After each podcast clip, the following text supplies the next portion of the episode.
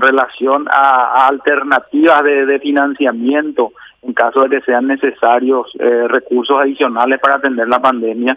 Hay una serie de herramientas que, permite la propia ley de presupuesto de manera a, priorizar primero, obviamente, la, reasignación de, los presupuestos, la, las reprogramaciones presupuestarias, ya sea dentro del propio presupuesto del Ministerio de Salud, como así también de, otros presupuestos. Eh, y, eso siempre es la, primera alternativa, ¿verdad? También la ley permite el redireccionamiento de, proyectos de préstamos ya aprobados por el Congreso.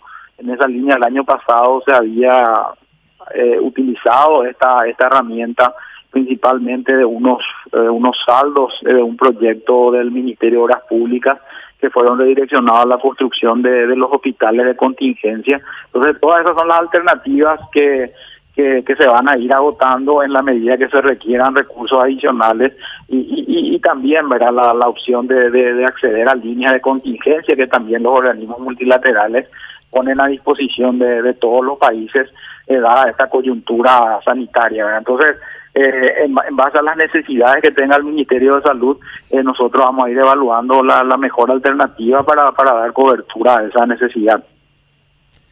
Ministro, eh, y por otra parte, va a haber plata para las dos millones de dosis AstraZeneca, ¿no? Que van a llegar en poco tiempo, dicen desde el Ministerio de Salud. ¿Sería posible?